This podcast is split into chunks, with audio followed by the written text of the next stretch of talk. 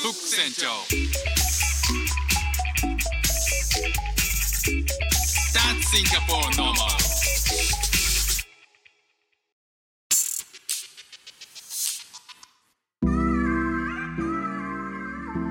どうも副船長です。妻の海外駐在に帯同してシンガポールで中夫をやってる僕が Life is Diversity をテーマに生活の中で出会ったいろんな違いカルチャーギャップについてお話ししています。皆さんの生活のちょっとしたスパイスにちょっと誰かに話してみたい雑学にしてもらえたら嬉しいです。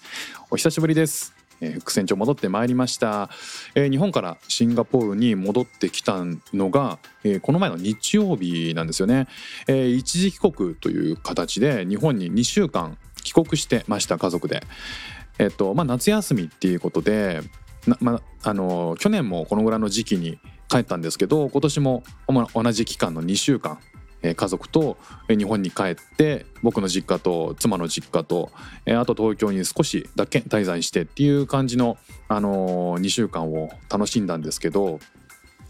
今日はあの、まあ、その辺のお日本で感じたことシンガポールと日本の違いとか、まあ、シンガポールに、えーかれこれ2年8ヶ月9ヶ月ぐらい住んでるんですけど、まあ、その中で、あの感じた日本の印象去年も同じように話したんですけど、えー今年もちょっと違う感覚もあって。えーよりなんかこうシンガポールに馴染んじゃってる部分があったりするので、えーそういったことがこう日本ではあーギャップだなっていうふうに思ったりとかすることもあって、まあ、そんなことを話したりとかあと子どもの、えーえーと成長のことみたいなことをちょっと話そうかなと思います。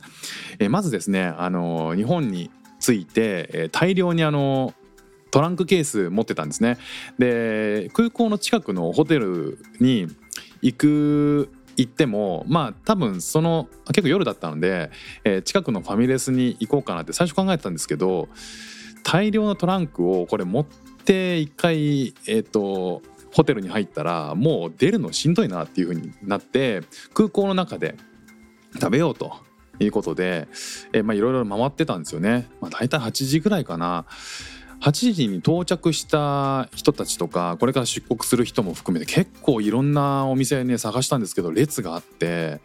えーなんか並ぶのしんどいねっていう中で見つけたのが吉野家だったんですよ。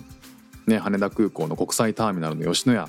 えーそこがですね、まあ、並ぶけれどもまあちょっとで行けると。で吉野家かシンガポールのすぐ近くのモールにもあるんですけどうんここはやっぱり日本のね本場の吉野家行きたいなということで、えー家族で、えーみんなで牛丼を食べました。まあ、日本に帰ってきたっていうね日本お帰りなさいセットという僕の中で勝手に称しして、えーキムチ牛丼と、えー味噌汁を豚汁に変更してサラダつけておしんこつけてっていうフルコースをねいただきましたね。えーまあそれでもものすごく安いなっていう感覚があるんでやっぱ物価は、えーシンガポールとね考えるともうやっぱ安いなっていう感じはしましたね。であの牛丼ねあのシンガポールでも食べられるんですけどなんかねやっぱ違うんですよね味が。でもう一口目二口目もう美味しすぎてもう記憶がないぐらいねあの吸い込まれるように口に吸い込んでいきましたね。吸い込んだまま飲み込むっていうことで吉野家の牛丼ってこれ飲み物なのかなっていうぐらい最初もう半分ぐらい飲んでましたよね。であっと気づいて豚汁に手を出したりしたんですけど豚汁があのものすごく熱いっていうね。この辺はなんかこう日本でおもてなしのおもてなしの文化がの日本ですけどこの暑さはなんとかなんないかなとか思ったりとかして急にねあのサービスにうるさい日本ザ日本人のマインドになっちゃいましたけどいやでも吉野家美味しかったな本当にねあの気づいたら気づいたらもうペロリと言ってましたね。まああのそれがね第1食目だったんですけど今回は去年よりも子どもたちが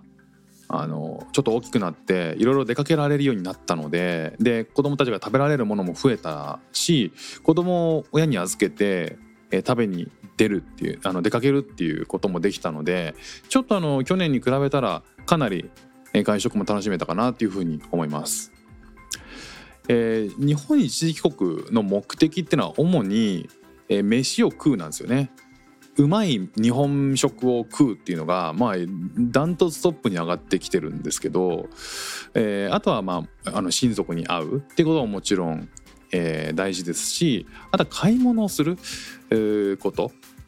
まあ、シンガポールでなかなか手に入らないものを日本で買うっていうこともねあの目的の一つなんですよね。ほとんどの一時帰国者っていうのはこの飯を食う親族に会う買い物をするが、えー基本的なみ三大え目的なんじゃないかなっていうふうに思います。あとはね今回あの免許証の更新が必要だったんで、えーそれはね結構大事な任務だったんですけどそれはねあの難なくできたのですけどね、えーできたのですけどもえっ、とまずねあの2週間の全体的な感想で言うとやっぱあの暑いですね日本は。シンガポールよりもやっぱ暑いんですよ。でシンガポールねあの基本的に年中30度ぐらい30度前後ぐらいを行ったり来たりしてる感じなんですけどあの日本は全然30度どころじゃないですもんね。今回ねあのディズニーシーに行ったんですよ。まああの暑さは覚悟で行ったんですけどやっぱりこう劇的に危険ですよね。まあディズニーシーなんでいろんなそのアトラクションも屋内のアトラクションもたくさんあるっていうことは、えーなんとなく分かったので前日にそういえばほぼ計画してないねって中でどう移動するかの計画立ててないねって妻と話してて。で急遽立ててですねあのどういうどういうこういうアトラクションがあって、えこれが人気だから最初にこれに乗った方がいいみたいだねみたいなことをブログであのディズニー通の方が書いてるブログを検索しまくって、え最初はあの「トイ・ストーリー」という乗り物に乗ろうと。でそっから逆回りで行くことがあのいいよねっていうことで、えーそういう計画をしてですね。で今回あのなんか周年記念でファストパスがなくなってしまってたファストパスがまた復活してるってことでもこれも使うべきじゃないかということでそういったものを使ったりとかして、えー回ろうと計画しましてあの当日8時30分ぐらいかなあの入場ゲートまで着いたんですけどその入場ゲートからさらにあの、まあ、入場ゲートに列すでに列ができててその列を、ま、並ぶためにまたこれ20分ぐらい炎天下の中で立ちっぱっていうこれなかなかこれ思いやられるなっていうふうに思いながらようやく入場してですねえっ、と「トイ・ストーリー」一直線で、えーじゃあ行こうっていうことで行きました。で着いた瞬間に愕然としたんですけどもうすでにもう一番最初ですよ。入場して8時半に待って入場して一番最初に一目散に行った「トイ・ストーリー」がすでに180分待ちっていうことで絶望感しかなかったですよねこの暑さの中で。まああのそこねさすがにこれだけ待ってこれだけ歩いてこの炎天下で待てないよねっていうことであの大人なねあの解決の仕方としてプレミアムなんとかっていう大人あのお金で解決するっていうことでそれをお金を払って早めに入場してそこからはうまくその目的のアトラクションとかちょっと早めに思ったより早めにご飯食べたんですけどそれでもうまい具合にいい感じで乗り物は乗れて5時ぐらいだったかな5時ぐらいに子供たちがもう限界体力的に限界だったんでパレードは本来予定してたんですけど、まあ、それは見ないで、えー近くに取ってたホテルに戻ったっていう感じですね。まあ、とにかくねこうシンガポールでも友人が東京ディズニーランドには行きたいとか、えー日本にいた時はディズニーランド行きたいなっていう話をよくしてくるんですけど、まあ、今回初めて、えーこの夏場に子供連れて体あの体験したことを踏まえて夏場は行くもんじゃないなってやっぱ思いましたよね。あのかなり計画をしていかないとあの暑さ対策を計画していかないとなかなか楽しめないだろうなっていうふうに思ったんですけどどうなんでしょうねもう慣れてる人にとっちゃそんなことは当たり前で、えーその上でどう楽しめるかっていうのはもう皆さんご存知なんでしょうかねどうなんでしょうか皆さん。であのレストラン？そのディズニーシーはそのぐらいなんですけど、えー、2週間通していろいろその外食行ったりとかして思ったことやっぱりあの物価安いですよね。あの食べ物とかも含めて。えっ、ー、となんか安くてやっぱうまいんですよね。あのアウトレットに行ったんですよ。アウトレットパークがあの家の近くに実家の近くにあってそこ行ったんですよね。でそこにそこ平日だったんでかなり人が少なくて自由に見れたっていうのすごい良かったんですけどそこに入ってるお寿司屋さんに入ったんですよ。まあ、やっぱり日本に帰ったらお寿司食べたいよねっていうことで、えー、惹かれてですね、あのー、お寿司屋さん行ったんですよね。そしたらやっぱり案の定平日だし、えー、ほぼ閉店間際だったってこともあってなんかおすすめあるじゃないですか今日の旬のネタみたいなああいうのがあったんですけどことごとく消されてるんですよ。あやっぱそうだよなってさすがにねあの土日でもない限り、えー、空いてるだけでもありがたいよなって思いながら。で入っていろいろ選ぶんですよね。であのメニュー表タブレットみたいになっててタブレットでこういろいろ選ぶんですけどまあそれだけでも実はねあの十分なぐらいのネタの量なんですよね。ネタの豊富さ。こんだけ選べるんだっていう。その握りから、えー、なんか刺身からなんかあの付け合わせのなんとかからなんか本当にいろんなネタが選べてこれねシンガポールじゃありえないんですよ。シンガポールだと大概マグロかサーモンかあとは、まああのイカタコとかはあるんですけどあとイクラとかあるんですけど魚っていうとマグロサーモンうんあとはサバあと縁側、まあ、そのぐらいなんですよね。だこう白身魚だってすごい豊富に日本ってあるしこのなんかバリエーションの豊富さってやっぱ日本ってすごいなっていう改めて、えー、この日本の食材の豊富さやっぱこれ日本の魅力だなっていうことを再認識しました。それでもって安いっていうね。あの、やっぱ食はすごいですね日本はね。あとはラーメン屋もね今回去年行けなかったんですけど今回行きましたよ。まあラーメン屋といってもそのえっと天下一品ですけどね。まあ、天下一品もラーメン屋じゃねえかっていう話もあるんですけど天下一品ねあの割とどこでもある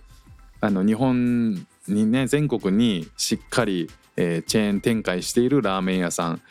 で、えーまあ、どっかのねなんかこうこだわりのうまい、えー、個人でやってるラーメン屋とかじゃないわけなんですけど、まあ、でもやっぱりねこう天下一品行ったんですけどやっぱうまかったなラーメン。まあ、本当はねあのもうちょっと、えー、いろんなバリエーションのラーメン食べたかったんですけどまあ、えー、去年食べれなかった分今年ね天下一品行ってやっぱうまいなっていうふうに思いましたシンガポールねラーメンはあるんですよ日本のあの日本の豚骨ラーメンってね結構世界的に人気なこともあってシンガポールで豚骨ラーメンってお店あるんですけどうんやっぱりね、えー、なんかちょっと違う感じはするので、まあ、今回ねすごいバイアスかかってるのかもしれないですけどね下に。僕の下にこう日本バイアスがかかりすぎててシンガポールの提供してる頑張って作ってくれた日本風のラーメンをそうやって言ってるのかもしれないんですけど、うん、僕はなんかやっぱ違うんだよなっていうふうに思っちゃうんですよね。あとは買い物に関しては、えー、実際服をたくさん買おうと思ってたんですよもともと。シンガポールに服屋さんもありますしユニクロもあるし無印とかもあって、えー、シンプルな服って普通に買えるんですけどやっぱり日本の方が安いですしバリエーションもあるんですよね。あとはなんかセレクトショップでちょっと気の利いた T シャツとか、まあ、シンガポール年中30度ぐらいなんで半袖短パンでずっと過ごせるわけなんですよね。だから T シャツ1枚の価値はシンガポールのが絶対ポテンシャル発揮してくれるんですよ。日本だとね、あのー、まあ、夏それから秋、まあ、春夏秋で、えー、と秋はもうほぼほぼ寒寒くなってくるから長袖着たくなるじゃないですか。だからまあ T シャツが活躍するタイミングってシンガポールよりも圧倒的に少ないんですよね。だけどそのシンガポールで買うあ着る T シャツを日本の夏のセール時期に買えるっていうのはめちゃくちゃいいラッキーなんですよねだから夏帰ってセールで T シャツ買うとかって T シャツが短パンとか買えるのがすごいいいチャンスなんですけど思ったほどなんか欲しくなくなっちゃったんですよね。去年はまだ買ってたんですけど今年はなんか思ったほど欲しがらなくなったなっていうなんか買いたいなと思うものがあんまなかったんですよね。まあ、というのもシンガポールで主婦じゃないですか。で基本的にこう仕事もしてますけど、えー、在宅だったりすることもあってなんかねあの気の利いたものとかっていうのを着るのがねなんかちょっとトゥーマッチなんですよねやりすぎ感がちょっとあるっていうかあの仕事をねあの対面でいろいろしてたりとかいろんな人に会ったりとかするんだったらもうちょっと買いたいなとか思っと思うと思うんですけどまあ基本的に家とモールの往復ではおしゃれする気にもそんなにならないっていうことがね、えー、いやさすがにこう3年弱住んでて、えー、そういうモードになってきましてまあ、シンガポールそもそもあんまおしゃれな人いないっていうのもあるのであ気を使う人があんまりいないっていうのかな。何て言うんだろう。あの本当にラフなんですよね。だからまあそんな風なカルチャーに慣れてきますよね。でその代わり買ったもので言うと本を大量購入しましたね。あのシンガポールは紀ノ国屋っていう日本の本屋さんもあるんですよ。あのえっと町の方に。なんですけどそこまで行くのも大変だしそこに行ったら必ずしも自分が欲しいものがあの手に入るかっていうとやっぱまああの少ないですよね。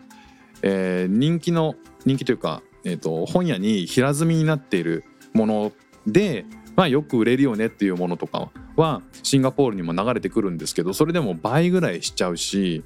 えー、Kindle で、えー、買う買ってたんですけどまあ Kindle でも、うん、読みにくいなっていうものとかあのもうこれはもうもうちょっと取っておきたいなっていうものとかはあのあってそういうものを今回本屋さんに行って大量に物色して買ってきました。でこういったねあのお金の使い方も去年と今年とちょっと違ってきてて、えー、自分としてはなんかあのシンガポールにシンガポール在住の2年以上過ごした日本人は1年前のなんかこう消費動向とちょっと違うのかもなっていうのをちょっと肌で感じたっていうそれは人それぞれでしょうけどね、まあ、僕はそんな感じでした。まあ他にもなんか2週間の中で映画も見たしえー、そうだなあのまあ歩いてる人たちとか見てファッションのこととかあとサービスってすごいなサービス業ってすごいなとか、えー、配車サービスみたいなのもあってこうサービス業の中でもなんか随分変わったなみたいなこととかあとは人をねなんか見てこう東京ってこんな感じだったなーっていうのを思い出したりとかそういうのもいろいろあるんでまたちょっとねあの時間があったら、えー、配信したいと思います。今回はあの本当2週間以上久しぶりに話したのでちょっと止まりませんでしたけどねお話が。まだまだ話したいことはあるので。皆さんあのお久しぶりですあ忘れないで聞いていただけて嬉しいです。ということで、あの、また、えー、次回お会いしましょう。ということで、あ、えー、質問とか、えー、トークテーマとか、えー、募集しておりますので、どしどしお寄せください。ということで、今日も聴いていただきましてありがとうございました。フック船長でした。じゃあまたね。